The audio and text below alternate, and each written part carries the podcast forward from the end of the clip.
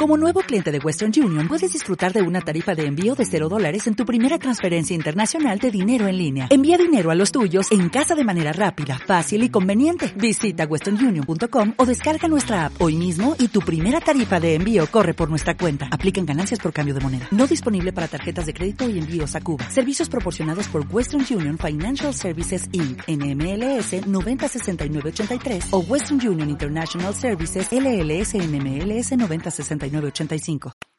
¿Qué tal creativos? ¿Cómo están? Bienvenidos a un nuevo podcast donde fomentamos la creatividad, innovación y talento. Yo soy Kenia Toledano. Y yo soy Héctor Olivera. Bienvenido, Héctor. Nuevamente saludándolos. ¿Cómo estás, Kenia? Muy ¿Cómo- bien. ¿Cómo vas? ¿Qué tal tu semana? Muy bien, muy tranquila. ¿Y la tuya? Muy bien, muy contentos con este proyecto que ya va Ya, avanzando. ya no es tan nuevo. Ya no es nuevo, pero nos sigue costando trabajo, ¿no? Sí. Un poco. Pero ahí vamos, ahí vamos, poco bueno, a Kenia. Y, y bueno, Miguel otra vez Sí, otra vez. anda con sus muelas, pero ahí le mandamos un saludo. Sí, nuevamente, Miguel, pues esperemos que te recuperes y tenerte pronto por acá. Así es. Porque no es tan fácil pero bueno. Pero mira, qué bueno que estás aquí, Héctor. Y pues hoy tenemos, la verdad, una invitada muy especial que es proactiva. O sea, es una mujer que realmente le echa las ganas de- del mundo y que está, ahora sí que, no, no puedo decir que es todóloga, porque no, pero sí eh, en lo que se enfoca está con lo todo. hace bien. Así es. Y aparte, pues recordarte que es la esencia de este mes, ¿no? Claro que sí. entrevistar a mujeres, eh, es el mes de la mujer, ¿no? Pero pues no queremos entrar como en temas polémicos, sino pues más que nada impulsar, ¿no? y Así saber es. qué es lo que pasa detrás de todas las mujeres, emprendedoras, creativas. Y sobre todo en el, en el ambiente de las redes sociales, que ahorita están como muy en boga. Bueno, que últimamente, en los últimos cinco años ha estado muy en boga, pero siento que esto va a, a levantar más. Y pues siento que tocar este tema del empoderamiento de la mujer en redes sociales es eh, imprescindible y tenemos que hacerlo. Así que, Elsa, bienvenida. Hola, muchas Bienvenida. gracias. Qué ¿Cómo bienvenida tan larga, muchas Sí. gracias. Se nota la emoción. ¿Cómo estás? Cuéntanos, ¿qué Bien, feliz, muchas gracias por la invitación. No, a ti. Y pues ya saben que el chisme casi no se me da. tal? Va a ser bueno, aparte va a ser bueno el día de hoy. Sí, va a Va- estar Vamos a, interesante. a descubrir muchas cosas que suenan, ¿no? El detrás de. pues sí, mira, empezamos con. Obviamente, o sea, Héctor casi no conocía. Bueno, no conocías a Elsa, pero. No, la no tenía eh, yo ya tenía el gusto de conocer a Elsa y precisamente nos encontrábamos en un bar. Muy. Algún día. algún día. Ay, ya nos exhibiste. y, pero obviamente yo como alcohólica anónima, yo como espectadora y Elsa como cantante, o sea, y de verdad, ahí fue creo, bueno, ya te había conocido antes, pero ahí fue como mi primera, mi primer acercamiento contigo. Y me acuerdo que estaba cantando Elsa y yo, o sea, yo ya estaba media entonada, entonces me acuerdo que me acerqué a ella, nos tomamos fotos y no sé qué. ¿Sí? Sí. Entonces estaba haciendo muy bien mi trabajo. ¿En serio, Sí, sí, qué oso. ¿Tú te acuerdas de eso? No. Oye, apenas si me acuerdo que hice ayer. ¿Qué? ¿En Sí, serio yo- es así, Kenia? No, o sea, Qué no. feo que seas así. Ay.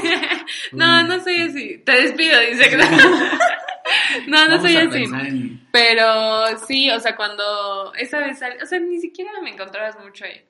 Vamos a decir el barecito, el barecito, el bar, Vamos a decir el nombre. barecito, ahí es donde Elsa estaba cantando y yo iba a, pues, No apoyarla. Ay. A, a tomarle fotos. Sí, pero Para que se ganara el avioncito. Exacto. Ajá. Sí, Claro. Oye, pero no, no solamente te dedicas a la cantada, sino eres actriz y también te enfocas mucho a los reality shows. Platícanos un poco acerca de eso. Sí, bueno, he hecho de todo. Eh, principalmente me dediqué al medio artístico. Empecé a cantar a los ocho años en una fundación y recorríamos todos los municipios y eso me ayudó bastante como profesional, como para desenvolverme, foguearme, etcétera. Y eh, ahí na- eh, empiezo a grabar mi primer sencillo. Me llaman para una campaña ecológica de la Barranca de Mestitlán para la conservación de las cactáceas. y fue un tema que se estuvo escuchando mucho en radio, en, en diferentes partes de México y en otras partes del mundo, porque pues era una campaña mundial. Y de hecho eh, conocí a gente que era de Mestitlán. Y después me dijeron, ay, siempre en mi escuela ponían esa canción. a ver, canta. No, se llama Viejito y las tres R's, para que luego las, bu las busquen. no, quiero escucharla. Sí, que la cara. Pero ¿cuántos años tenías ahí? La grabé a los ocho años. No inventes. Ajá. Y luego, eh, de ahí surge la idea de hacer cápsulas ecológicas en la XNQ. Y por los tiempos, para esto yo siempre que salía de la escuela, siempre era ir comiendo en el coche porque tenía mis clases ya sea de ballet, de teatro, de canto, de lectura y rítmica. Y, y siempre iba de la mano porque pues hay que prepararse, ¿no? Siempre he tenido eh, la mentalidad de que, no, de que hay que hacer diferentes actividades, de que una sola cosa es mejor llevarla cuando haces de todo. Porque que te aburres, ¿no? Al final de cuentas. Aparte de que te aburres, eh, te, va, te va a ayudar. No hay cosa que no te sirva y hay muchos que luego se cierran que dicen, ay, pues yo ya lo sé todo, ¿no? O no importa, pues nada más me enfoco a, por ejemplo, eh, cuando quieres bailar hip hop o breakdance, etcétera, pues igual puedes tener las bases del ballet y no, no hay problema, ¿no? Al contrario. Debes de, por ejemplo, yo que canto, sé leer las notas, el, el ritmo, y, y, eso, pues, últimamente como que a muchos se les olvida. Claro. Y te da un plus, ¿no? Al final de cuentas. Exacto. O sea, va aportando más a tu preparación personal. Exactamente. Sí, que es una base eh, que al final no es como que, hey, yo sé cantar, no es porque cantas bien la regadera, o sea, no, no es así. Exacto, y por ejemplo, los artistas no solamente cantan, también bailan, y ahorita que igual están los musicales, es, es mejor también llevar la actuación y todo va de la mano, todo el, en el medio está relacionado. Claro. Pues muy bien, eh, qué padre que también, o sea, el canto desde los 8 años lo has llevado hasta tus 25 años, entonces siento que eso es fundamental. O sea, ¿es la pieza clave de tu carrera? ¿Lo podrías Sí, es a lo que me he dedicado toda mi vida y de hecho, el por qué quise estudiar comunicación fue porque dije, bueno, para cantar también debo de saber hablar. Claro. Y me metí a un curso de locución y de radio y me acuerdo que yo tenía 12 años y todos mis compañeros eran de la carrera de comunicación. Ah, sí. Sí, siempre estuve tomando diplomados de que dirección coral y todo y con gente grande y ya después dije, ¿sabes qué? Mamá, no quiero, o sea, prefiero estar con gente de mi edad, ¿no? Entonces dije, ah, por muchos cursos que haya, prefiero igual como convivir con niños, ¿no? Sí, no que enseñaré. bueno, o sea, eso me ayudó y también me relacionó y que yo le empecé a agarrar un gusto enorme a la radio y que sobre todo dije, ok, muchos como que dicen, ok, voy a estudiar una cosa y después cambian de idea y yo siempre eh, dije, esto es lo que quiero, todos mis compañeros estudiaron esto y pueden hacer mil cosas y, y ya eh, de ahí empecé a hacer radio. Ah, sí. Un rato, ajá. ¿En cuánto tiempo estuviste en radio? Estuve en Cellular Millennium, estuve como dos años y después me metí a 98.1, hice un casting para un programa que se llama Poder Joven y estuve un rato porque me salí al maltrato. Ah. maltrato Godín. maltrato Godín. Eh, dice, eh, te entienda. Eh. Es, que, es, que, me quedo, dije, lo digo, no lo digo, pero sí, lo voy a decir. Ah, porque estoy harta. estoy harta de este trato. no, fíjate que muchos, eh, cuando vamos empezando, creemos que que así nos deberían de hablar, ¿no? Que dices, ay, es que como voy empezando, tal vez me lo merezco, o tal vez así deberían de ser las cosas, ¿no? Digo, eh, gracias a Dios de que tomé el curso y todo, conviví con locutores y siempre estuvieron al pendiente pues de mis dudas, yo siempre les andaba preguntando y, y siempre estuvieron ahí como que apoyándome. Entonces la que estaba como directora del programa era de que estábamos hablando y de repente abría la puerta y empezaba a gritonear y pues obviamente al estar hablando a través del micrófono, pues ya no era igual, ¿no? Porque ya como que tartamudeabas y era así como de los nervios, Sí. así como de... Pues tan solo lo que hemos visto, ¿no? Como la diferencia entre un líder y de un jefe, ¿no? Ajá. Que el jefe nada más te dice esto, esto y Sí, esto. haz, ¿no? Y el líder es como... Te apoyo, ¿no? Así Te deberían ser las cosas. Y que no es como exhibir, sino de, ah, ok, hiciste perfecto esto, pero Lo esto puedes no estuvo... mejorar, ¿no? Ajá, o esto no estuvo tan bien, pero te lo dicen como a puerta cerrada, ¿no? Así como... Claro. Y no solamente me, me pasaba a mí, sino a mis compañeros. Entonces dije, ¿sabes qué? O sea, prefiero como estar bien emocionalmente a estar como soportando esto.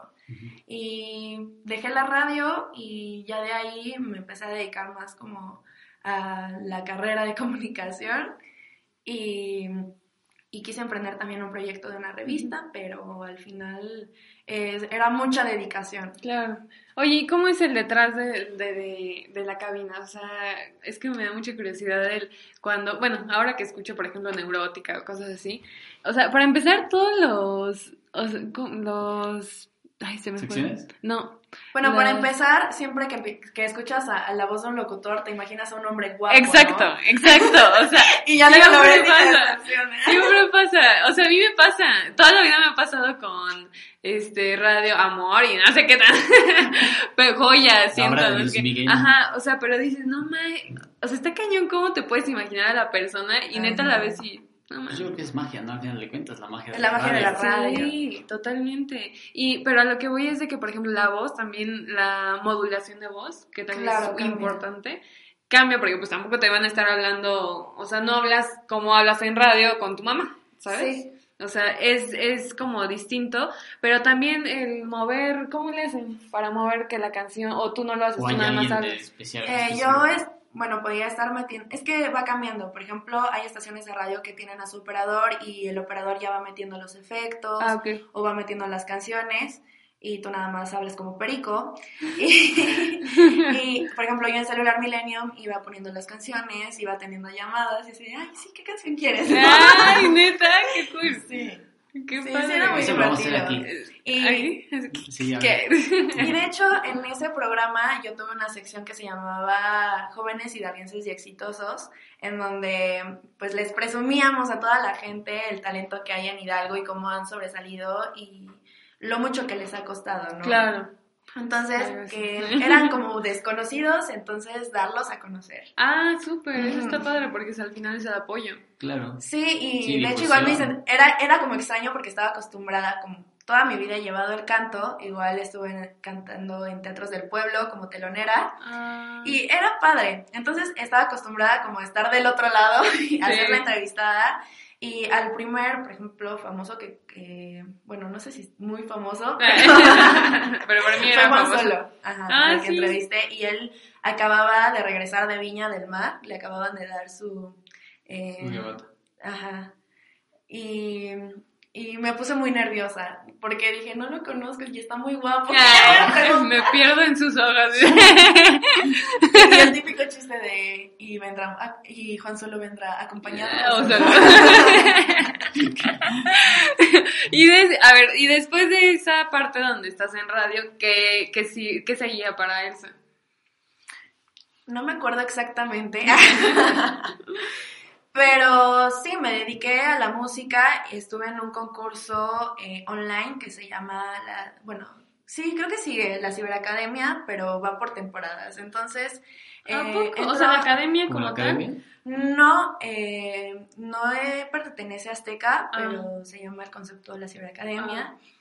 Y para esto fue algo súper chistoso porque yo ni enterada y nada más llegó mi mamá y me dijo, Elsa, eh, graba esta canción, no sé qué, y me acuerdo que grabé una de Gloria Trevi y me fui a tunear y todo, me maquillé, me peiné y yo tenía un ventilador, ¿no? Y Elsa así con su cabello. Grabo mi video, ya sabes, cantando y con todo el aire y el cabello volando.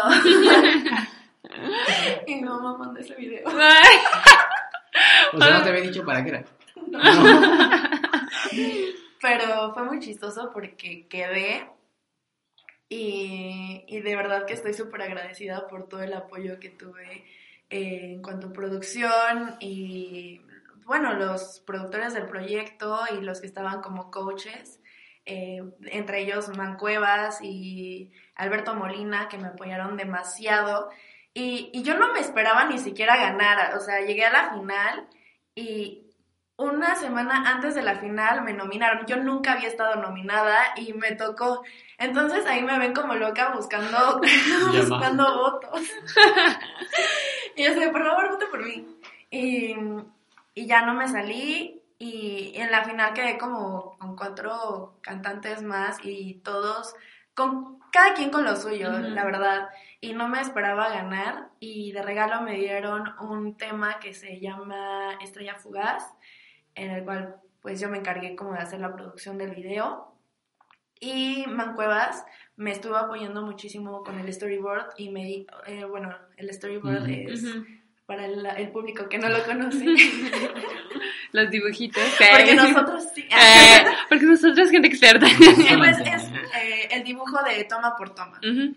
Y él me lo mandó y y ya empezamos a, grabar todo el video. Yo, esta canción habla, bueno, hay una frase que dice, recuerda que eres una estrella que no debe...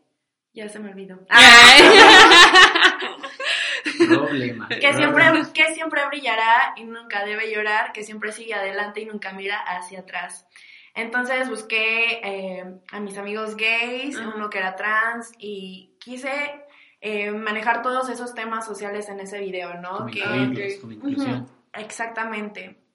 Que pues obviamente vivimos, eh, estamos pasando eh, por mucha discriminación y yo quería tocar ese tema de alguna forma y qué mejor con la música. Y varios amigos me apoyaron, a mi hermano lo, lo maquillaron como si estuviera golpeado y todo porque pues a veces no nos damos cuenta de lo fuerte que son hasta que ya sobrevasa la línea. Sí, claro. Y bueno, después con ese tema ya no lo quise mm, levantar más porque fue una canción que fue un regalo, pero el que produjo esa canción se, se la... Bueno, no me acuerdo bien cómo estuvo eso, pero creo que la escribió otro cantante. Mm y creo que iba a ser para ese cantante. Entonces me la dan a mí y empieza a haber como muchos problemas. Y yo dije, no, ¿sabes qué? No vale la pena que yo le dé publicidad a él. ¿Qué? Pero este programa lo ganaste. O sea, el, sí. El espacio lo ganas tú, fuiste la ganadora del, del programa, y te dieron ese premio. Exactamente. Pero el productor no estaba consciente de que el que hizo la canción era para otra persona. O sea, era un relajo que tenía. Ajá, entonces dije, ¿sabes qué? O sea, yo entiendo, sé que te preocupa la situación, pero no, no hay problema, o sea, no le voy a dar como publicidad a alguien que hizo las cosas mal y que hizo su trabajo mal y que sobre todo podría afectar a alguien más. Entonces, eh, Man Cuevas es un amor y es un cantante que es México-canadiense, ahorita está en Canadá, y, y él me dijo, te regalo una canción y fue así como, me regala la canción de polvo y el plan era hacer un video, pero ya no, ya no se pudo concretar, no me acuerdo por qué situación estaba pasando en mi vida. amorosa, amorosa claramente no, pero, pero sí, no, no, se pudo concretar. y ya cuando ese, o sea, el momento de que él se dice, ¿sabes qué? Ya, adiós, bueno, no adiós cantada, pero Hola reality show, hola televisión. Pues obviamente todo va de la mano, ¿no? Y la verdad ya estaba cansada porque aunque no, lo crean, hice casting para la Academia para la Voz. Ah, sí. Entonces, eh, siempre, bueno, para la casting ya, para el casting de la Academia ya era como experta, ¿no? Porque cada año veía Cada año iba. Y hubo una etapa... Y tenía mi ventilador.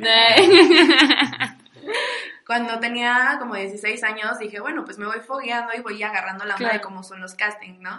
Entonces lanzaban convocatoria y yo dije, ay, pues me voy primero a León. Y si no quedo en León, pues ya me voy a Ciudad de México. O si no, me voy a otro estado, pero... ¿De qué quedo? ¿Qué? no, pero sobre todo saber cómo está la onda, ¿no? Y vas agarrando qué es lo que están buscando, ¿no? Sí. Que ya al final como que lo cambiaron. Ajá, como que cambiaron el el concepto, como que buscaban antes a gente que sí estuviera ya metida en el medio, o que ya tuviera la experiencia de cantar, y ahorita no, o sea, como que quieren que la gente vea eh, el crecimiento y la evolución de cómo entran y el boom que pueden ser. Fíjate, yo no me había dado cuenta de eso. Total, eh, cansada de siempre ser cepillada en el último Eh. filtro. Porque imagínate, ya, ya era el último filtro y era de estar todo el día y estaba como ¿Cuántos que fastidiada. Eh, es un filtro eh, estatal, por así decirlo, y son como cinco filtros. Total, entre que haces la fila y así, sales como a la una de la mañana o más.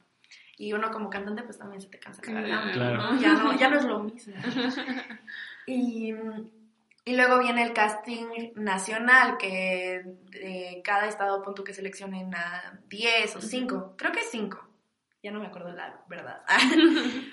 y, y ya juntan a todos y hacen el casting nacional y son otra vez como otros 5 filtros. Entonces es así como de, creo que esto no es lo mío, porque imagínate, siempre llegar como a estar a punto de entrar a la casa y al último así de, bye. Más, más que una prueba de canto es como de resistencia, Sí, ¿no? Oye. Sí, la verdad es que... Y luego no se sabe realmente lo que están buscando y que los que te hacen el casting ya han de estar fastidiados de escuchar Sí. de todo, ¿no? Y no faltan los que cantan la misma canción Claro. o etcétera. Qué, complicado. Sí, a veces bien. Yo en mi vida solo es, en mi vida solamente he hecho un casting y fue para ¿cómo era? Club creativo. No, no, no, eso me llamaron.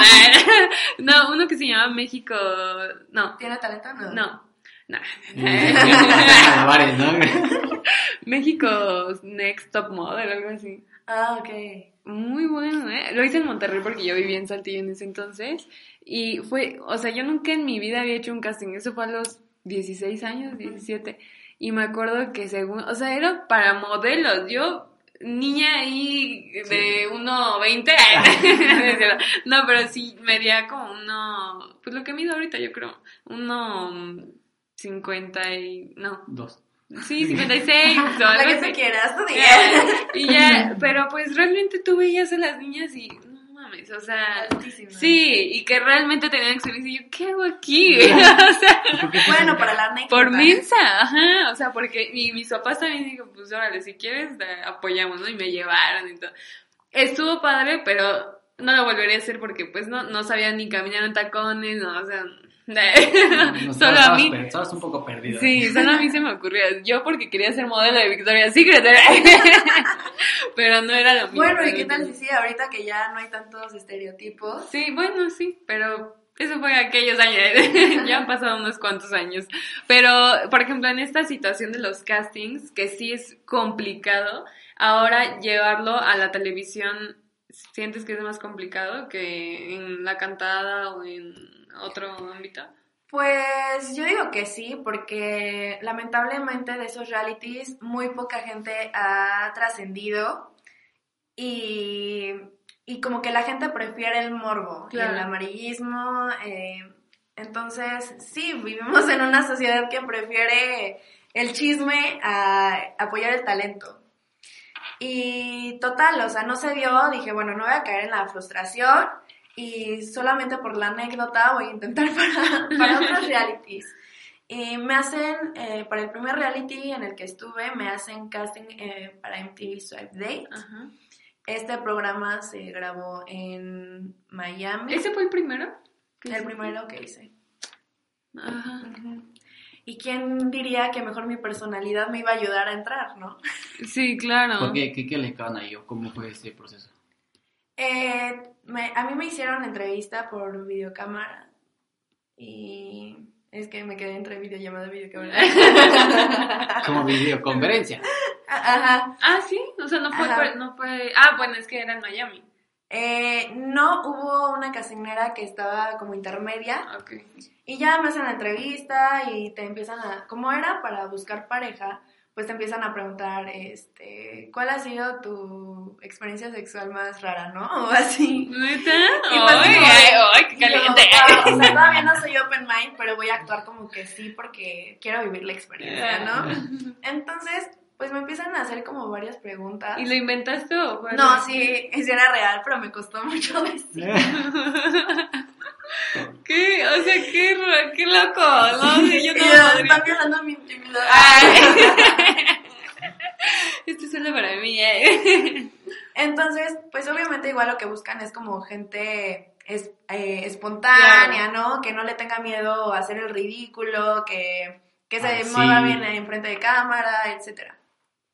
Entonces, pues me empieza a hacer todas mis preguntas, yo contestando, y pues la verdad es que se me da mucho, se me da mucho la comedia. Entonces, en cualquier cosa que me dicen se me ocurre alguna tontería y ya lo digo, ¿no? Y por ejemplo, algo serio se vuelve estando. Ajá. Y, y total, que ya me llaman y, y me dicen que quedó y fue así como de, wow. Eh. ¿Me lo juras? Porque jamás me im- hubiera imaginado quedar en un programa de ese tipo, ¿no? Pero dije, wow, qué padre que, Y aparte que, ya mi, que mi personalidad haya ayudado. que era a nivel internacional, ¿no? Ajá. Porque pues ya había salido de, ahora sí que de México. Sí, sea, MTV Latinoamérica. órale. ¿Y los participantes eran igual de... podía ser de cualquier parte? Eh, sí, Latino Internacional. Yo en latina.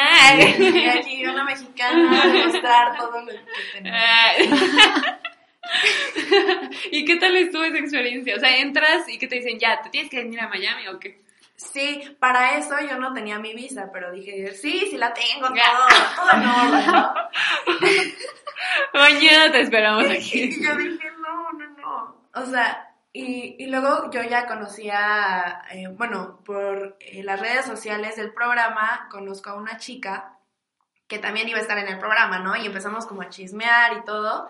Y a ella la mandan y me empieza a decir, no, que nos las hicieron mucho de, de pedo por, eh, en la aduana y que nos empezaron a preguntar un montón de cosas y así. Y yo paso y no me preguntan nada. O me vieron muy mensa o, o Ya les pasó. di muy la- mucha lástima o, o dijeron, pasa. Ah, adelante. Y ella pasaba y esperaba, ¿no? Que alguien le preguntara. Y cuando sacó la visa, a, a la que estaba ahí, ya le había dicho a varios que no. Y era una gringa. Y, yo- y fue así como de, no, ya estuvo que no. No, ma. Y me la dieron.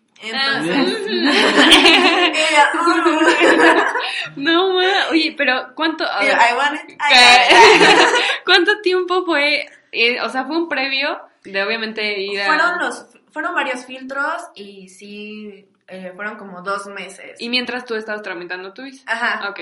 Sí, ya que me dijeron que estaba seleccionada, me, me empecé a mover muy rápido. No. Y, y ya me, me entregaron la visa pronto, como a la semana.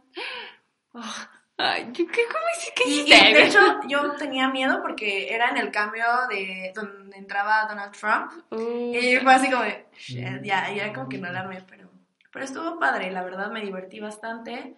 Y, y te fuiste a Miami. no encontré el amor, pero... Ay. sí, y era un programa que conducía eh, Fer, el de Acapulco Shore, como Ay, Fernando Lozano. Ese güey. Eh, Fer ese güey. Está bien guapo. Entonces también hacían como que el programa muy dinámico y te ponían unas actividades en donde, por ejemplo, se embarraban chantilly y yo los tenía que limpiar Con tu boca. Como que quisiera. Pero yo traía los ojos vendados, o sea, no los Ah, podía conocer ok. después. Ajá. Órale. Qué, qué, qué chistoso, ¿no? Y porque uno creería, ahí esos programas son fake. O sea, como que nada más por el no, hasta eso te dejan ser, ¿no? Digo, lo que sí fue como más exagerado fue mi presentación, ¿no? Porque yo mandé las cosas que, que me gustaban, etcétera, y pues ya así de, me gusta ir de compras, así que eh, si me quieres hacer feliz, llévame. Ah. tipo así, o dije, me gusta la comida picante, y me dijeron eh, que dijera en cámara, me gusta la comida picante, así que si me das un chile, me lo como todo. Y pues obviamente era en doble sentido. ¿no? O sea, pero esos textos ya te los daba la producción. Eh, ajá, de cómo iba a ser la toma. Sí, porque ella, a ella sí ¿no? le O gusta sea, la sí era, basado, sí era basado en mi información y ya.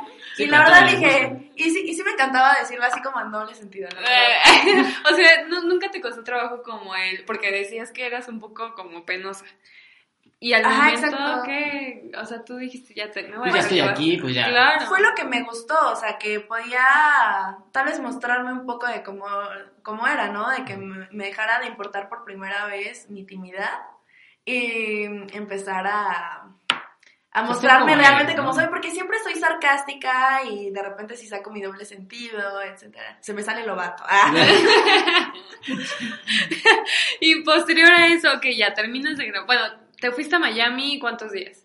Cuatro. Cuatro días. Eh, ¿Grabaste nada más como el episodio en el que ibas a salir? ¿O es Ajá, por solo- episodios o como...? Eh, grabas el episodio y aparte terminamos de grabar el episodio y de ahí a grabar nuestra cita y de grabar nuestra cita gra- grabar como el testimonial, ¿no? De cómo te la habías pasado. Y eran como las 2 de la mañana y yo grabando el testimonial y así de, sí, me la pasé muy padre. O sea, el programa se graba en cuatro días y... por Los otros días grabé mi presentación. Ah, ok. Y fue como llegar y descansar y al otro día, pues sí, grabar mi presentación y, y ya. O sea, y, esos, y esos, este, esas grabaciones van saliendo poco a poco. Ajá, exactamente. Ah, ¿Cuánto no, tiempo- en el- durante duró? el programa es que es eh, un programa dedicado nada más a mí, ¿no? Para encontrar. Ah, sí, es que no. Eso es lo que no entendíamos. Sí. Es que no les había explicado, Sí, ¿verdad? ah. Pero ustedes son los que me entrevistan. Ah, son los que tienen que sacar el chisme. Sí, sí. O sea, bueno, es que ahorita vamos a pasar a otro, a otro reality show que es como, está muy en la boca de los mexicanos, pero este, siento que es totalmente diferente entonces al que, al que vamos, al que vamos a hablar. ¿No? O sea, eh, ya vamos a decirlo, enamorándonos. Ese, es, son totalmente diferentes. Sí, conceptos totalmente diferentes. Ok, yo entendía que era como algo similar. Eh, sí, es como encontrar pareja, pero uno sí era más como de diversión, ¿no? Ajá. Así como de, ¿quieres chuparle eh, toda la crema batida? Date, ¿no? O sea, si le quieres agarrar una nalga, ok, si le vas a hacer un baile sensual, o sea... Pero era menos solo para ti. O sea, era un programa, un Sí, o sea, solo para ti. Hace cuenta que me ponían a escoger entre cinco personas con quien me quería ir de cita, pero digamos que sí era como la protagonista de ese episodio. Ah, ok. O sea, tú eras la estrella. Sí, sí, Exactamente. ¿Y qué tal si te enamoraste? Sí, me gustaron unos de ahí porque estaban guapos, imagínate. Unos, imagínate. dice, unos, ¿cuántos? unos cuantos. Es como cuando te sirven un buffet. ¿no? Ah. O sea, dices, ¿Cuánto comes? sí, la neta sí. O sea, pero te te daban el qué? ¿El catálogo para que tú escogieras o...? eh, bueno, yo no los podía ver, pero yo les podía hacer preguntas y dependiendo de lo que me contestaran, eh, ya decía si, si le daba chance o no. Ah, ok. Y, y igual la gente como que te iba guiando así de, dile que sí o no. Ah, ok. Y también Entonces, había ah. público en... Ajá. Ah. Ay, estaba padre. Sí, o sea, era como una aplicación, o sea, si no te gustaba lo que te había contestado, swipe. Ah, uy, me voy a ir. Ay, Era la aplicación en vivo. Qué cool. Y ya después te regresas a Pachuca y Ajá. ya, ¿y qué pasa? ¿Lo sale al aire en cuánto tiempo? Mm, me fui como por marzo y salió en noviembre. Ah, o sea, sí tardó bastante. Ujú. Órale. ¿Y qué Sí, porque terminaron de grabar los programas de todos para que Ah. se pudiera lanzar el, el programa. ¿eh? O sea, ¿qué experiencia te dejó este proyecto? O sea, ¿te impulsó a crecer o...? Sí, claro, digo, como todo, te foguea y Claro. pues fue un mi primer programa a nivel internacional. Entonces, MTV Latinoamérica, ya puedo decir que salí ahí, ¿no? Sí. Entonces fue muy divertido y fue algo a lo que realmente era algo que no mostraría, pero que ya estaba en un mood de, bueno, pues ya qué importa qué va a decir la gente, ¿no? O sea, Sí yo te quiero vivir la ¿no? Como experiencia. dices, o sea, Sí. y te relacionas con más, con productoras o... final de cuentas Sí, te van como se- ubicando. Claro.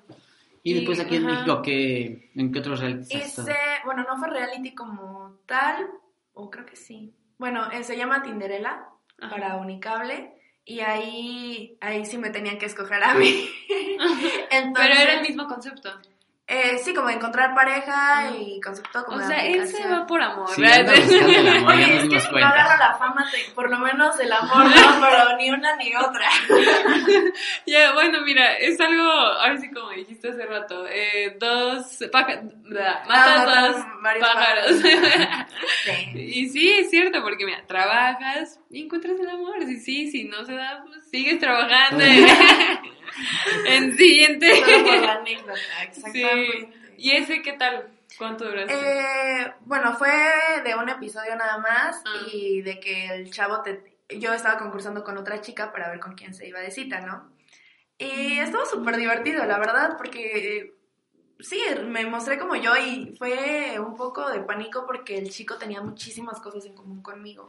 O sea, de que le gustaban de las mismas películas, misma él también cantaba, No. eh, hizo teatro musical, etcétera, y entré en pánico y pues tal vez como que no le quise buscar por ahí, ¿no? Sí. Pero dije, bueno, o sea, creo que ya nos ubicábamos por Facebook. Ah, Y él me lo dijo y no me acordaba.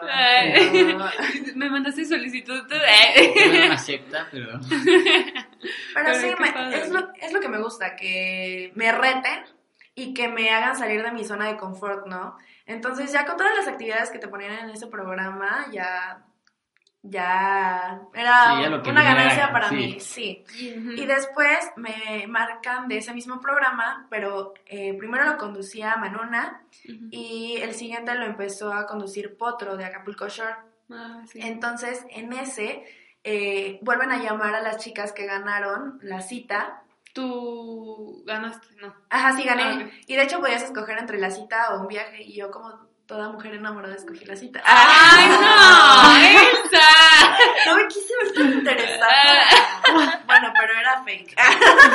era Moni Mónica. Moni Moni fake. ¿En serio? Sí. Ah. Entonces dije, de todos modos, lo que diga, no, no voy a ganar nada. O sea, ¿el viaje era fake? Ajá. ¡Qué poca! Ay, yo. Todos desilusionados. No, ¿y a qué, qué te daban a escoger de viaje? O a donde tú quisieras. Ah, ah, no me acuerdo la verdad. No, Pero sí, era pero entre fácil, un, viaje a la playa y, y dinero. Qué poca. Y el dinero también era fake.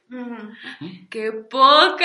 Ah, y ya después me vuelven a marcar de esa producción, pero ahora era como cambio de imagen a las que ganaron, ¿no? De Ok. que- y ese día me tocó invitada a Priscila, le- es una, le dicen fashionista y de hecho eh, la admiro muchísimo porque es una blogger que, que no tiene nada de haters, entonces le va súper bien en su canal y que pues al ser gordita y todo le muestra a las mujeres igual como de su estilo a cómo vestirse. Ay, creo que sí la vi en Facebook. Eh, salió. ajá. Pero sí que habla solo de, o sea, cómo vestirte. De hecho, hice un video de un crop top, ¿no? De Ajá. crop top en cinco días, algo así, en una semana. Exactamente. Ah, mira, qué padre. Y yo Sí, y me, y me pusieron como reto eh, cómo ligar a alguien que iba pasando ahí en la Roma. Y fue así de, ok, esto no lo haría normalmente, pero bueno. Hola.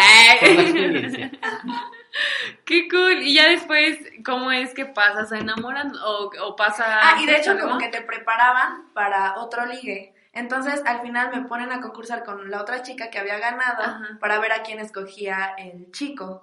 Y gané yo. Ah, claro Soy muy buena sí. ligando. ahora el amor, qué horror. Sea, todos los reality los ganas. Pero sales y- Sale Bueno, ah, en enamorándonos sí, sí fue fake porque ahí el- la gente es más pesada. Entonces, em, sí, o sea, me costó mucho trabajo la decisión de sí entrar igual a ver si se daba el amor y de pasadita que la gente me empezara a ubicar. Claro. Y, y nada, o sea, O sea, ¿puedes decir que un proyecto te llevó a otro? ¿O fueron como cosas... se fueron Se dando. fueron dando. O sea, sale la convocatoria, no es como que diga, ay, ahora quiero salir en este reality. Y mi decisión eh, para enamorándonos se basó en que yo me acababa de mover a la Ciudad de México, quería eh, abrirme puertas, relacionarme, entonces dije, bueno, en lo que casteo y todo, pues por lo menos entretenerme, ¿no? Ujú. O sea, ver qué se da aquí. Y voy al programa y, y me dicen, bueno, ¿cuál, de quién de aquí, de los amorosos te gusta? Y ya dije, ¿quién? Y dije, bueno, sí, es como que muy mi estilo, ¿no? O sea, como güerillo, como alto, etcétera. Y, y pues nada, fue como, o sea, la gente te empezaba a atacar porque como yo no sabía cómo era él, él decía, ay, pues qué raro que ahora se comporte así, ¿no? Claro. Y que esta relación es muy falsa. Digo, para mí no fue como falsa, sí lo quería intentar, pero digo, tal vez él como que... Pues estaba muy en el tema del programa. Ajá, él como que decía, bueno, si la gente no me cree, pues vamos a hacer como que sí y... Estaba muy metido en su papel ahí. Sí, Era muy profesional. Ajá. Se ve que era muy Pues profesional. imagínate, para llegarme a manipular a mí, que no, que no soy dejada, ah, Sí, es lo era. es muy bueno en la labia. ah. Sí, o sea, me decía, es que la producción me dijo que pues nos tenemos que esperar o algo así, o sea, que no te puedo... Eh, o sea, como que ya, ya no había clic. Me dijo, es que no te puedo batear ahorita porque pues la producción me dijo que como ahorita se viene diciembre, etcétera. Y yo así de, bueno, pues, ok, ya, ya que no, pues a ver qué sale de ahí. Pero, por ejemplo, solo en este caso, es que es muy, mucha como controversia ese programa en específico, porque no sabes si es real, si es falso, si las sí, sí, cita son reales. Bueno, que evidentemente pues es grabado, ¿no? Y, es, no, es en vivo. Es en vivo. Es un programa en vivo y sí es real, pero digo, depende de cada quien. Digo, no es como que la producción te tenga que decir qué hacer o ah, etcétera. Eso ya depende de cada quien.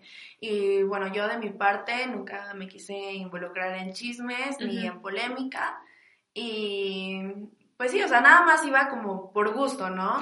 Y, y fue algo que que empezó como para darme a conocer y que se volvió así como, es que me gusta el ambiente, ¿no? O sea, estoy haciendo amigos aquí, eh, de que estaría padre que llegara alguien que me gustara y que empezara una relación, ¿no? ¿Cuánto tiempo estuviste?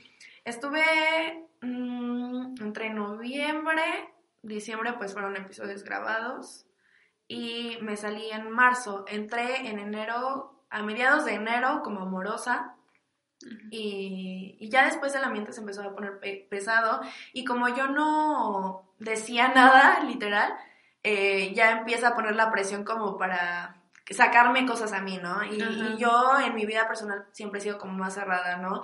Y hasta eso he vivido como mi vida feliz, ¿no? O sea, con mi familia unida, o sea, mi mala memoria me ayuda a mi felicidad porque, porque si me hicieron algo no lo recuerdo. Entonces, ellos lo que buscan también ahí son historias, ¿no? Y que tal vez la gente sí se vea reflejada en esas historias, pero yo no podía solamente eh, compartir mi felicidad. que la gente se enganche, ¿no? Sí, el morbo con el, con el programa para... Sí, no, y está cañón igual luego cómo lucran con la muerte de los familiares de ahí, etc. Yo O sea que, digo, A ver, por cuéntanos ejemplo... eso, porque ¿Eh? no sabíamos eso, cuéntalo. No, o sea, en general no, no es como que lo hayan hecho, pero ese tipo de programas sí es como de que exponen tu vida privada, ¿no? O sea, si no quieres hablar como, por ejemplo, eh, si tu papá se te murió o así, pues ahí te sacan cómo, ah, cómo viviste eh, este luto, ah, Aunque ya hayan sido años que pasó, ¿no? Mm. Entonces yo dije, bueno, o sea, ¿no? o sea, supongo que como una inestabilidad impresionante, ¿no? O sea, te están sacando temas que... Claro. Que tal vez te duelen y que ya estabas superando. ¿no? Ajá. Fíjate, o sea... Es, es, muy complicado y de hecho sí era un sube y baja de emociones porque con todo lo que se vivía ahí dentro del programa, pues era de que de repente estabas como riéndote por algo chistoso que hicieron y, y, de la nada, pues te, te, frustras. Y digo, yo, por ejemplo, cuando veo violencia, cuando empiezan a discutir y algo, es como de, no, no puedo, no puedo estar ahí. Entonces, imagínate estar aguantando como los pleitos, etcétera, y la frustración de así de, ¡ah! ¿no? Sí. Porque es algo que yo nunca he vivido, ¿no? O sea, tan solo me, cuando mis papás discuten por algo, es como de, me da mucha risa porque discuten de una forma muy chistosa, o sea, no es así como que, que se estén casi golpeando, o sea. Ajá, o sea, por boberías también. Pero, por ejemplo, en ese caso, los programas son grabados, pero cuando sales a la cita real, o sea, traen las cámaras, obviamente no es una cita o si es cita o cómo lo... Sí es cita, pero es una cita muy incómoda porque las cámaras te imponen, ¿no? O sea, como que dices, ay, si digo esto, o, ah, o es que y no solamente en la cita, sino en el programa, ¿no? La gente nada más que se dedica al hate, nada más anda ahí viendo qué, dices para ver de dónde te saca todo el rollo y cómo te empieza a atacar, ¿no? Y sobre todo que tampoco hay comprensión de lectura, entonces eh, cualquier cosa que digas o escribas será utilizada en tu contra, ¿no? o sea, ¡Qué horror! Ajá, o sea muy, que... Muy vivo, ¿no? En lo que haces. Sí, exactamente. Ser astuto. Y es lo, lo, malo de las redes sociales, ¿no? Y que luego ni siquiera dan su cara, nada más hacen eh, Instagrams falsos y se empiezan a comentar cualquier cosa. Digo, a mí no me iba tan mal en los ataques, pero yo veía eh, en el Instagram del programa cómo atacaban a mis compañeras y yo decía, ¿cómo puede haber gente así? No, digo, una que es feliz y que nada más está concentrada en su rollo, pues obviamente qué flojera estar atacando a la gente y de algo que ni te importa, ¿no? Ajá. Entonces... O algo que, vamos a lo mismo, es un reality show. O sea, que no te enganches más. Exactamente. Yo creo que es lo que busca el programa, ¿no? O cualquier programa, como enganchar a, a, la audiencia. Generar polémica. Y estar ahí. Y es lo que te iba a preguntar, Elsa. Por ejemplo, ¿tú cómo has vivido esta parte de las críticas, por ejemplo, en redes sociales? ¿Te han criticado o te Sí, obviamente. Pero yo creo que cuando empecé a salir en los realities estaba en la mejor etapa, porque si hubiera entrado cuando, no sé, muchos años atrás, cuando mi autoestima todavía estaba como dudoso, de que no sabía ni para dónde iba, de que todavía tenía miles de inseguridades, tal vez sí hubiera sido algo que me afectaría, ¿no? Pero llegaban comentarios y, por ejemplo, me decían, ay, es que estás muy flaca. Y yo dije, ay, qué bueno que dicen que estoy muy flaca. Porque imagínate cuántos kilos te suben en la tele, ¿no? Sí, ocho, ocho. No, de verdad, sí, ¿verdad que sí sube? Y yo para comer lo que como, fue así de, ay, o sea, ¿qué hago, no? Y bueno, en las redes del programa yo no contestaba nada, pero ya si me mandaban mensajes directos o me escribían en mis fotos, pues obviamente sí les contestaba algunos. Y pues, porque me daban risa, digo, eh, les cambiaba como la perspectiva, ¿no? Por ejemplo, me decían, pareces hombre, no sé qué, ¿qué te pasa? Y yo, sí, perdón, es que de repente se me sale el lobato, ¿no? y, y ya se reían y me empezaban a seguir. Entonces, como que igual mi sentido del humor como que ayudaba, ¿no? Ajá. Y, y sí, o sea, mm, cosas que dices, o sea, ¿cómo es posible, no? Que lleguen a comentar esto, pero me daba gusto que algunos sí eh, les cambiaba como la perspectiva y algunos pues ni valía la pena contestarles, ¿no? Claro. Y digo, también dependiendo de mi humor, ¿no? Porque si estaba aburrida, pues sí, les, eh, típico, andaba hormonal, hoy sí la quiero hacer de Porque así somos las mujeres. pero luego te metías a los perfiles y decías, ay, que estás bien fea, no sé qué, que tu nariz, etcétera. Y te metes a su perfil y dices, ay, mi amor, no te has visto, creo que y, lo malo es que eh, de tantos, digo, a mí no me pasó, pero luego de tantos ataques, eh, hasta las que son más seguras empiezan a sentirse mal. Sí, claro. Y por eso es que se empiezan a operar, operar y operar. Y, y, yo siento que de ahí ya no paras, ¿no? O sea, digo, tal vez llegó un momento en que dije, ay, sí estará muy grande mi nariz, pero me vale verga, ¿no? Perdón, me exalté. Estoy hormonal. Oye, siga. No, no importa. No te preocupes. No te preocupes. Lo omitimos. Lo Un delfín. No, no pasa nada. Se puso toda roja. Ay, es que. Perdón por la palabrota. perdón. Yo no soy así. Yo dije, bueno, si ahora dices que mi nariz es fea, no te voy a complacer operándome, Pues ¿no? sí, o sea. Ajá. Y digo, a mí en lo personal siempre me ha gustado no tener nada de gusto porque igual luego tiendes a lo vulgar, ¿no? O sea, es como de, estarte cuidando más, etcétera. Y entonces como que ahí, ahí me lo ahorro y ya. Este, pero sí, o sea, yo siento que igual desde que empiezas con la primera operación ya empiezas a decir, ay, como ya ahora tengo la nariz más chiquita, ya se me ven unos cachetotes. Sí, y ahí va la otra. Ah, y ahí va la otra. Y, no paras. Y aparte, ¿cómo vas a terminar, eh, pues ya de viejita, ¿no? Porque finalmente tu piel empieza a reaccionar eh, a todo lo, al botox, al ácido hialurónico y a todo lo que se empiezan a inyectar, ¿no? Como el y bueno, de hecho, por los comentarios eh, yo quise entrar a un programa que se llama Este es mi estilo. Entonces sí son como pros y contras. Y, y, lo malo es que luego al salir en un programa te empiezan a vetar de otros. Entonces yo en Este es mi estilo, pues mencioné en los realities en los que había estado, pero pues... Se me pasó. Casual. Hubo una omisión. Yo tenía muchísimas ganas de estar en ese programa porque pues también me interesa mucho la moda, ¿no? Y y total, llegó al reality, me costó eh, desde la primera temporada que hice el casting, no quedé y lo volví a intentar para la segunda temporada. quedo y cuando sale el programa, yo ya estaba preparada porque dije, seguramente la gente me va a reconocer y me va a empezar a atacar. O sea, yo ya estaba mentalmente preparada para lo que venía. Y dicho y hecho, o sea, empezaron a etiquetar a las páginas de chismes como para que me atacaran. Y la verdad es que fue así de, wow, qué agradecida con la vida, porque las páginas de chismes no lo hicieron como mal plan, al contrario, me apoyaron, o sea, dijeron, ay, felicidades eh, por estar en este es mi estilo, etcétera. Y así de pum, bitch.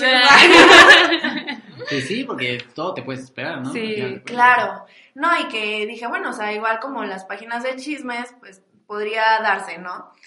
Y, y sí, empezaron a etiquetar a las, a, a las páginas y como que la gente decía, ¿qué hace esta? ¿Y con quién se habrá acostado? Y así, dije, no, no, no. Si me hubiera acostado con alguien, no sería para este programa. o sea, sería para, para ligas mayores, ¿no? Este programa ya es. Sí, o sea, yo me lo tomaba ya con humor, ¿no? Sí. Porque luego la gente como que inventa, inventa tanta cosa y dice, ay, es que, no, ¿cómo puede estar ella ahí, no? Y es algo que yo me gané, ¿no? Y que me costó trabajo pero la gente no lo cree. Sí, aparte, yo creo que esas páginas, o sea, o un comentario de quien sea de estas páginas o de una persona, pues como te puede aportar o hundir. Pero estuvo bien porque tal vez eh, no hubiera tenido más polémica en ese programa. Yo ya no quería generar polémica y la polémica llegó a mí. pero de buena manera. Sí, sí, sí, o sea, de que estuvieran hablando y dije, bueno, pues ya van a saber qué rollo, ¿no? De que estuve en otro programa. Y sí, o sea, realmente como para qué el programa metería a alguien, a una cara conocida, ¿no? Claro. ¿Y cuál fue tu experiencia en este programa? Me gustó muchísimo, pero sí estuvo pesado, la verdad es que a nadie le gusta ser juzgado. Sí. Yo creo que es la, más, la parte más difícil, ¿no? Yo estaba viajando diario de Pachuca a Ciudad de México, eran dos programas por día, creo que nada más se grababa tres veces a la semana y había días que eran tres programas. Y como estaba viajando, pues nada más como que agarraba y preparaba los outfits y a veces me arriesgaba y me iba a comprar eh, lo que me gustara. Y yo dije, pues obviamente como me aburre de seguir usando la misma ropa, pues aprovechaba yo para comprar otra y llevármela al programa. Por ejemplo, me decían, tienes que lucir Animal Print. Y ya buscaba algo de Animal Print, de lo nuevo y no de algo que ya había usado y que ya sabía cómo me quedaba. Pero dije, bueno, me voy a arriesgar y pues a meter otras combinaciones que tal vez no haría, ¿no? Y no me funcionó. Ah. Pero al final eh, me fui con críticas buenas, o sea, les gustó el último look, fue la gala y, y sí me fue bastante bien porque aparte te calificaban el peinado y te calificaban el maquillaje. O sea, ¿tú te tenías que peinar? Sí. Ah. Y solamente te daban, sí, y te daban 15 minutos entre programa y, y, programa para retocarte el maquillaje o si te querías hacer el peinado, etcétera. Ah. Entonces, y para esto, a mí, cuando entró al programa, eh, yo estaba tres horas atoradísimo en el tráfico, ya la producción marcándome, presionándome, y yo decía, bueno, aunque me presionas, pues no voy a llegar, ¿no? Claro. Y, y ya estaba toda estresada, entonces, pues en ese entonces mi cabello como que no lo traía tan cuidado y se me hizo como de negrito bimbo, o sea.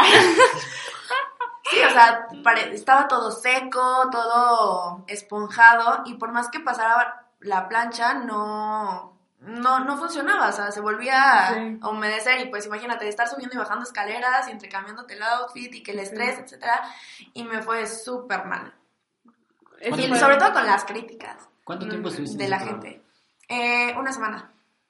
¿Es por semanas el, Es semanal el programa. No, todos Pero estuvo bien.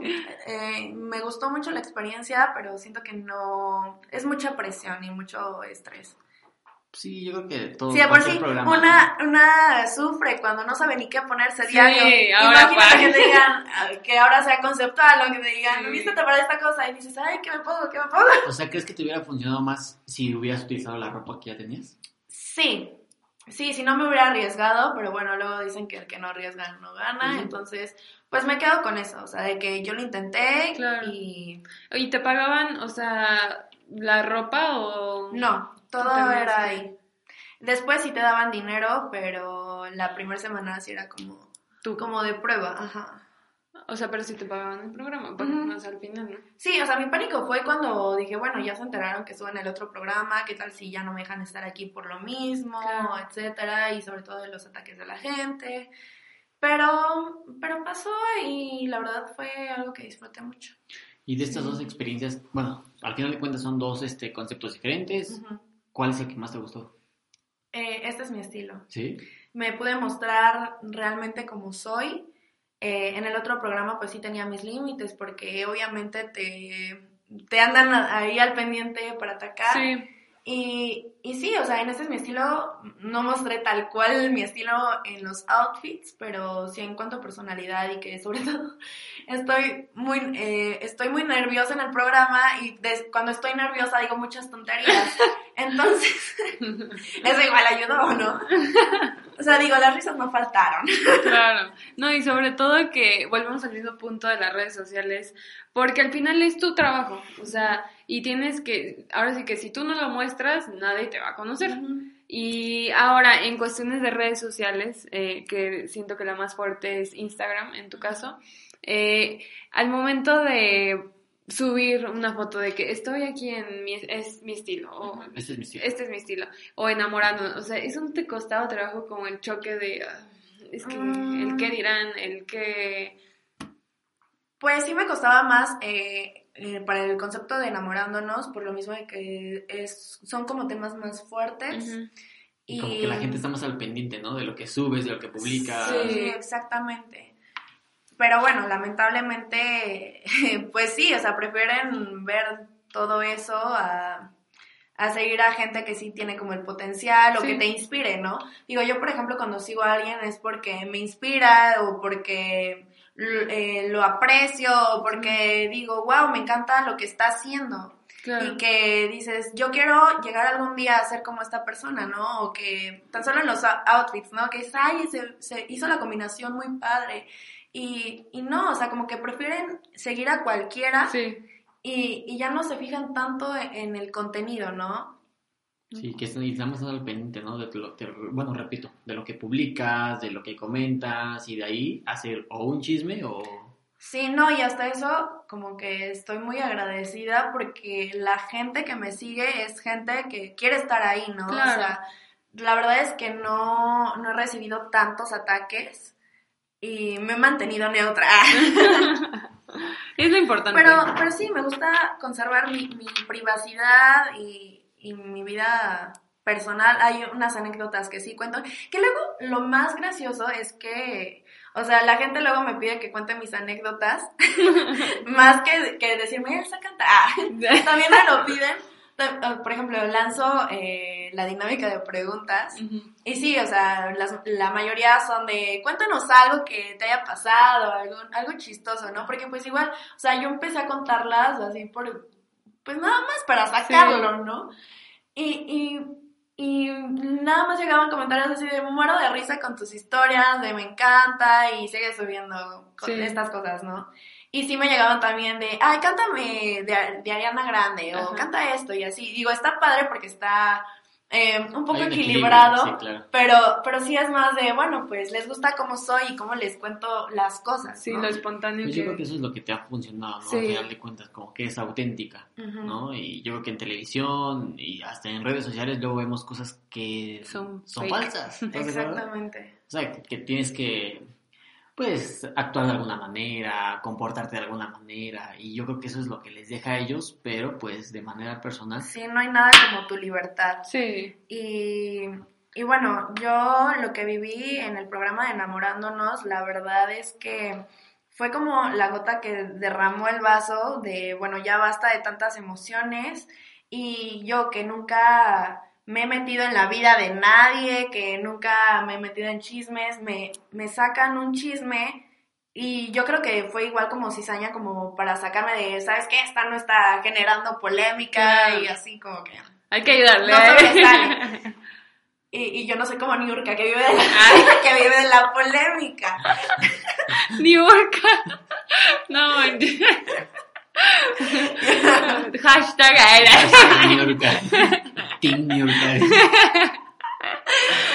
Pero fue un tema muy delicado. O sea, yo hubiera aceptado que, ok, ya me habían metido en uno de que si hice el delicioso con alguien o etcétera. Delicioso.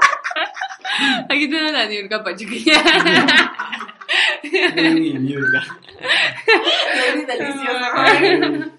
Ah. O sea, hubiera aceptado cualquier cosa, pero fue un tema muy delicado porque eh, yo sufrí de bullying y, y yo creo que mucha gente ha llegado hasta el suicidio si, no, si no se trata a tiempo.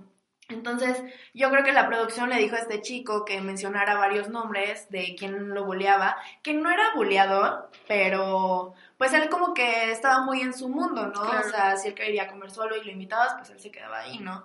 Y yo siempre he sido muy educada. Entonces, pues siempre los salud, no me, no era como mi amigo, pero sí era de hola Sí, y adiós. Ajá, exacto. Y de qué onda, o si nos tocaba estar sentados juntos, pues sí era así como de, La plática. entonces, eh, lanzan eso de que eh, era como, pues sí, o sea, de que nadie le hablaba y de que sufría bullying, etcétera. Y toda la gente me empieza a atacar y yo dije, wow, tanto que he cuidado mi imagen, tanto... Porque es algo que te cuesta to- toda tu vida. ¿no? Mantener tu imagen. Y, y yo dije, o sea, yo, yo que siempre trato de protegerme y que me sacan esto, y, y de verdad que me, me sentía súper mal y sobre todo porque la gente creyera algo que no era cierto, ¿no? Y que tuviera una perspectiva de mí que en la vida, Claro. ¿Y eso te llevó a tomar decisión para salir? eh, en parte, y lo que me dio todavía el empujón fue que me habían puesto un reto y yo dije, ¿sabes qué? O sea, no me va a prestar para sus eh, payasadas. Entonces fue de, ok, me pasó esto y la verdad es que no tengo la necesidad. Digo, si estoy tranquilamente en mi casa y mi estabilidad emocional y etcétera, como para qué estar sobrellevando esto y sobre todo a la gente que ni me conoce, que nada más anda... Para divertirlos, ¿no? Al final. Ajá, exacto. Y yo, si me quieren conocer, si me quieren seguir, pues ahí están mis redes, ¿no? Si me quieren creer que yo no hice eso, ok. Sí. Pero, pero dije, bueno, o sea, ni modo. Así Es así parte, del, ah, de es parte del show. Ah, Es parte del show. Y, y bueno, al final no, no pasó más, como que ya no se tocó más el tema y como que ya me dejaban de atacar, pero obviamente que sí me llegó, sobre todo porque eran hasta amenazas de muerte, Ah. etcétera. O sea, sí fue un tema muy delicado y, y bueno, de ahí aprendí, ¿no? Sí, claro, es que nunca sabemos hasta dónde puede llegar un comentario. Sí. Sí. Bueno, Elsa, ¿y qué sigue para Elsa? O sea, ¿qué, ahorita qué estás haciendo? ¿Qué proyectos se vienen? Ahorita estoy eh, regresando a mis proyectos eh, en música y estoy queriendo regresar a radio o a tele, pero sí tuve mi relación tóxica cantando en barecito, le, le llamo así relación tóxica porque fueron dos años de, de que me estuvieran moviendo entre Pachuca, Ciudad de México, Cuernavaca, etcétera. Y siempre re- me regresaban a Pachuca por los socios, ¿no? Sí. De que veían que no jalaba gente. es que soy muy popular. O sea, ya no estás ahorita cantando. Ya- no, ya por el no momento existe. lo dejé y, y me quiero empezar a enfocar en lo que realmente voy a seguir haciendo toda mi vida. Y sobre todo porque, pues sí, me han llegado comentarios de, oye, ¿y ¿cuándo vas a sacar una canción? Etcétera. Y pues yo decía, es que ahorita no puedo escribir porque ni he sufrido por amor, ni, ni me he enamorado. ¿Qué, voy a escribir sobre la fiesta, no? Sobre el perreo. Ah. El perro está hasta abajo. No. Entonces, ya, ya pasé por esa etapa, ya puedo empezar a escribir. Claro. Y digo, es algo que, que, que sí, o sea, igual y se puede lograr y que no me quiero quedar con la espinita. Y, y más que nada, sí, empezar a, a enfocarme en lo que realmente Sí, al final de cuentas quiero. todo esto te ha dejado una experiencia, ¿no? Claro, Sí. de que ya, es- ya fue mucho... Mucho eh, amor. mucho subirme al tren. ¿Por qué no seguir haciendo? sí, seguirlo haciendo, pero pues sí, ya fueron Buscar muchas otras. vacaciones. Claro. Entonces llega un momento en el que dices, ok, ya viví demasiado, ya tuve como la experiencia, este, qué realmente es lo que quiero y empezar a hacer como el plan estratégico. Claro. Súper. Pues Elsa, muchas gracias por acompañarnos el día de hoy. Gracias a Eh, ustedes. Felicidades de verdad Sí. por tu forma de ser, por ser tan auténtica, tan emprendedora y que al final de cuentas, pues has logrado lo que has querido, ¿no? Que eso es lo que, lo que queremos. ¿Te ha costado trabajo? Sí. muchísimo y, no- y nos damos cuenta, pero yo creo que eso es lo que de verdad genera valor en una persona.